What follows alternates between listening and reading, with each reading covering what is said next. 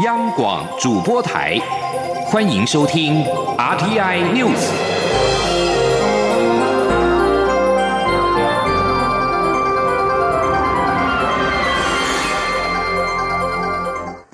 各位好，我是张淑华，欢迎收听这节央广主播台提供给您的 RTI News。交通部将于后天首度召开北北基轨道路网政策沟通平台。交通部长林佳龙今天表示，重新检视北北基轨道路网建设，会中将以首都圈轨道路网为蓝图，重新整合民生细致捷运线和可能取代北宜直铁的北宜高铁，还有遭民怨的基隆轻轨，也将升级为基隆捷运。记者吴丽君报道。交通部长林佳龙十一号前往高工局视察时，证实将于十三号邀集台北市、新北市及基隆市政府召开首次北北基轨道路网政策沟通平台，重新检视北北基轨道路网建设。林佳龙指出，会上将以首都圈轨道路网为蓝图，重新整合已经通过环评的民。生系指捷运线和可能取代北宜直铁的北宜高铁，还有遭到地方民意反弹无法直接抵达基隆火车站的基隆轻轨，也将升级为基隆捷运。林佳龙说：“我们现在是从整个首都圈的轨道路网来重新检视整合几条竞合的轨道路线，尤其是原来的基隆轻轨。”有地方有不同的意见，有关于路线等等。那这个里面也涉及到台铁本身在树林到七堵之间，原来就是有它的瓶颈，很难突破。所以目前我们定位是基隆捷运，就是首都圈捷运路网一个很重要的路线。至于北宜高铁，客正进行综合规划，其中报告已出炉，年底将完成期末报告。林佳龙认为，这将是解决有如联立方程式的北北基轨道路网。最佳的解决方案，他说：“因为北宜高铁如果成为一个选项的时候，它不但不会排挤到原来在南港附近跟台铁还有捷运的路廊，它甚至可以产生大量分流的效果。那整个运量提升，让基隆捷运能够两头延伸。”啊，也考量到跟民生系子线的捷运整合。另外，针对台北市与新北市的环状捷运线经营权之争，林佳龙则表示，大方向是谁新建谁营运，但现在跨县市的捷运线越来越多，因此未来将以大台北首都区域为思考，促成双方整合。中央广播电台记者吴丽君在台。台北采访报道：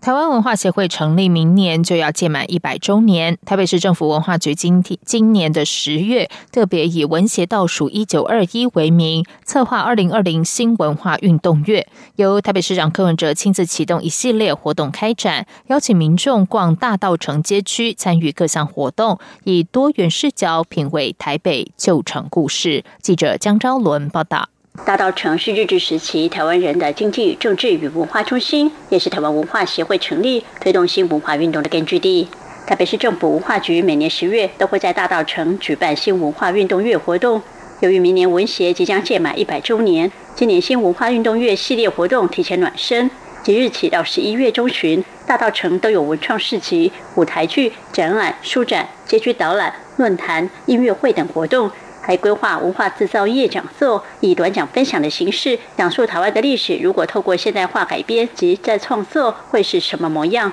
另外，也推出年度刊物《挂号三》与同名线上游戏，以多样化的呈现，带领民众回到一九二一年文协成立前夕，文化思潮风起云涌的黄金岁月。新开幕不久的渭水驿站，则策划“你好，渭水”常设展，呈现蒋渭水生命历程与推动新文化运动的努力。古建筑翻新的成乐通则推出大道城产业记忆展，邀请民众探索一百六十年底蕴的大道城文化记忆。十一号活动记者会上，台北市长柯文哲特别亲自出席揭幕仪式。柯文哲指出，大道城是充满台湾历史文化记忆的地方，已经被市府规划作为无围墙博物馆示范区，邀请民众走一趟大道城，感受台湾百年来文化的变化。柯文哲说：“今年是二零二零年嘛，明年是二零二一年。二零二二一年有一件很重要的事，就是说，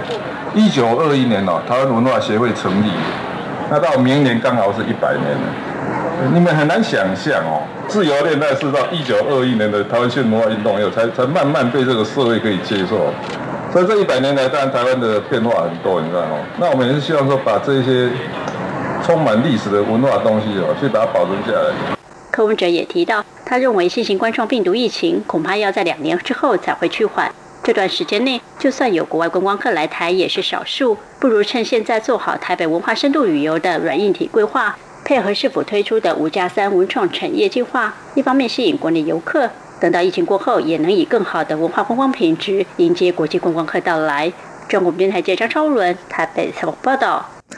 国民党立法院党团总召昨天抛出中国国民党党名去中国议题，引起不同看法。国民党籍新北市长侯友谊今天对此回应表示，国民党的当务之急是改变自己，与民众站在一起更为重要。请听江昭伦的报道。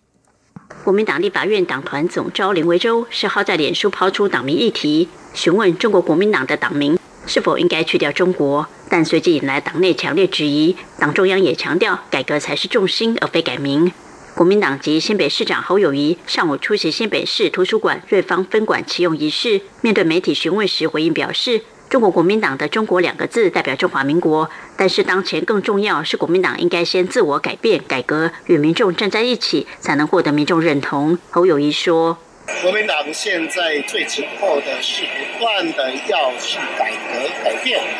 跟民众永远要站在一起，让民众知道我们能够为他们做什么。民众所想要做的，我们一定要全力以赴，能够站在他们那一边。所以改革比什么都还重要。所以我们的改变从我们的内造开始，好好的跟民众。并肩作战，改变自己，比一切都好。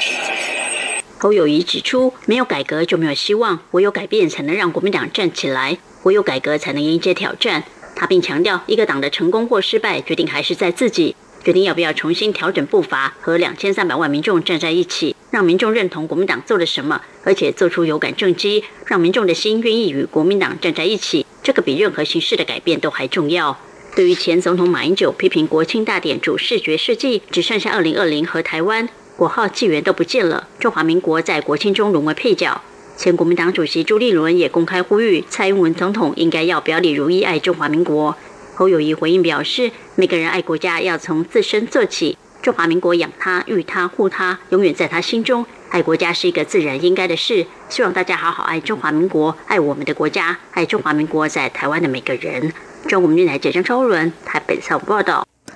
最需要关心的是，今天是国庆连假的收假日。中央气象局表示，今天晚上起到下周二，台湾在东北风和菲律宾北方形成的热带性低气压的影响之下，东北部将会出现比较明显的降雨，影响的区域则涵盖桃园以北东半部地区，还有恒春半岛，尤其是基隆北海岸、大台北山区，还有东北部地区，可能有局部大雨或豪雨发生，提醒北返的民众要特别留意。请听吴丽君的报。报道。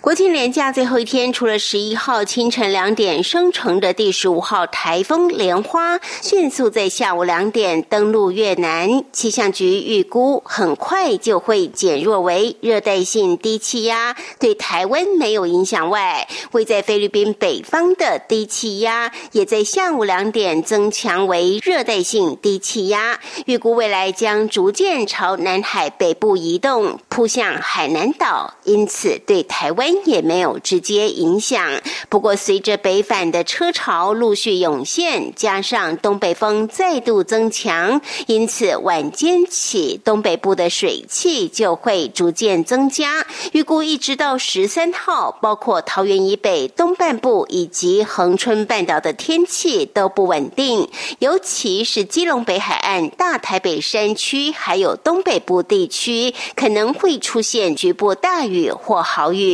气象预报员陈建安说：“从今天晚上到下星期二，除了东北风之外，又多了南边这个热带性低气压所带来一些比较偏东边来的水汽，所以这两者汇合在一起，在台湾的东北部就特别容易出现比较明显的降雨。至于影响的区域，主要是落在桃园以北、东南部地区，还有恒春半岛。那特别需要留意的地方，落在基隆北海岸、大海北山区，还有东北部地区，有可能有局部大雨或豪雨发生。至于新竹以南，由于位在背风面，因此影响有限，大都是多云到晴，偶尔可见阳光的好天气。气象局研判，新生成的这个热带性低气压，未来有机会发展为台风，但届时离台湾已经有些远，因此十四号起，台湾就会回复到单吹东北风的天气，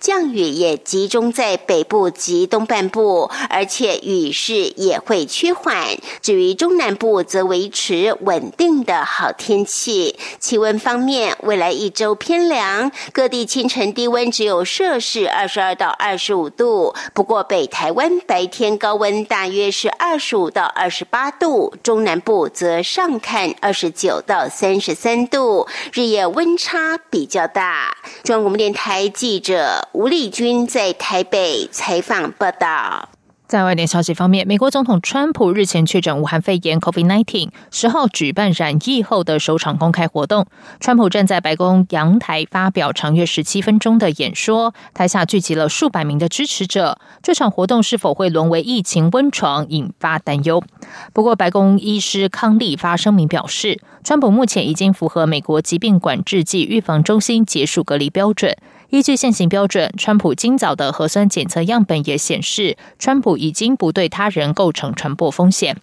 川普是在二号宣布确诊 COVID-19，当天傍晚入院接受治疗，便于五号出院返回白宫。白宫医师康利在八号曾经表示，川普生命征象稳定，而且病情没有恶化迹象。十号就是川普确诊第十天，他届时就能安全恢复公众活动。川普在十号的时候身着深色的西装出场前，原本戴着口罩，但很快就摘下来。他站在白宫南草坪阳台上，以“法律与秩序”为主题发表演说。根据现场记者预估，台下群众约有三到四百人。由于川普染疫才过不久，部分人士担心他仍然具有传染力。川普十号举办公开活动的决定，饱受左派媒体的抨击。十月十二号是纪念意大利航海探险家哥伦布到达美洲的纪念日。法新社报道，墨西哥社运人士计划在这天于首都墨西哥市的纪念活动上发起行动，把该市一座哥伦布雕像拉倒。而墨西哥政府则已经抢先在十号把该座雕像移除。墨西哥文化部表示，是出于修缮需求而移除雕像。这座哥伦布雕像设于一八七七年，曾经在一九九二年被毁坏。在美国，近几个月以来，社运人士已经拆除或破坏全美各城多座纪念哥伦布的雕像。他们表示，这些雕像象征着对美国原住民族的剥削和种族灭绝。而美国最初在一九三七年将十月十二号定为哥伦布日。并列为联邦法定假日，但因为这个日子也代表着欧洲人对美洲殖民的开始，因而极具争议。从一九九零年代以来，部分的州和地方则已经将此日改作为原住民日或是族群多元日的纪念。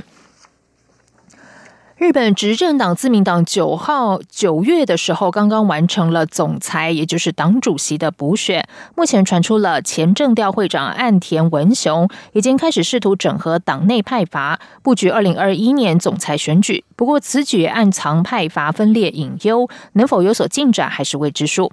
日本时事通信社报道，率领党内派阀岸田派的岸田文雄抛出将麻生派、旧谷横集团与岸田派合并成一个大红池会的构想。此举像是岸田为布局二零二一年自民党党主席选举所做的打算，但由于过于唐突，已经造成派阀内的反弹，也引发对派阀分裂的忧虑。以上，央广主播台，谢谢收听。这里是中央广播电台台湾之音。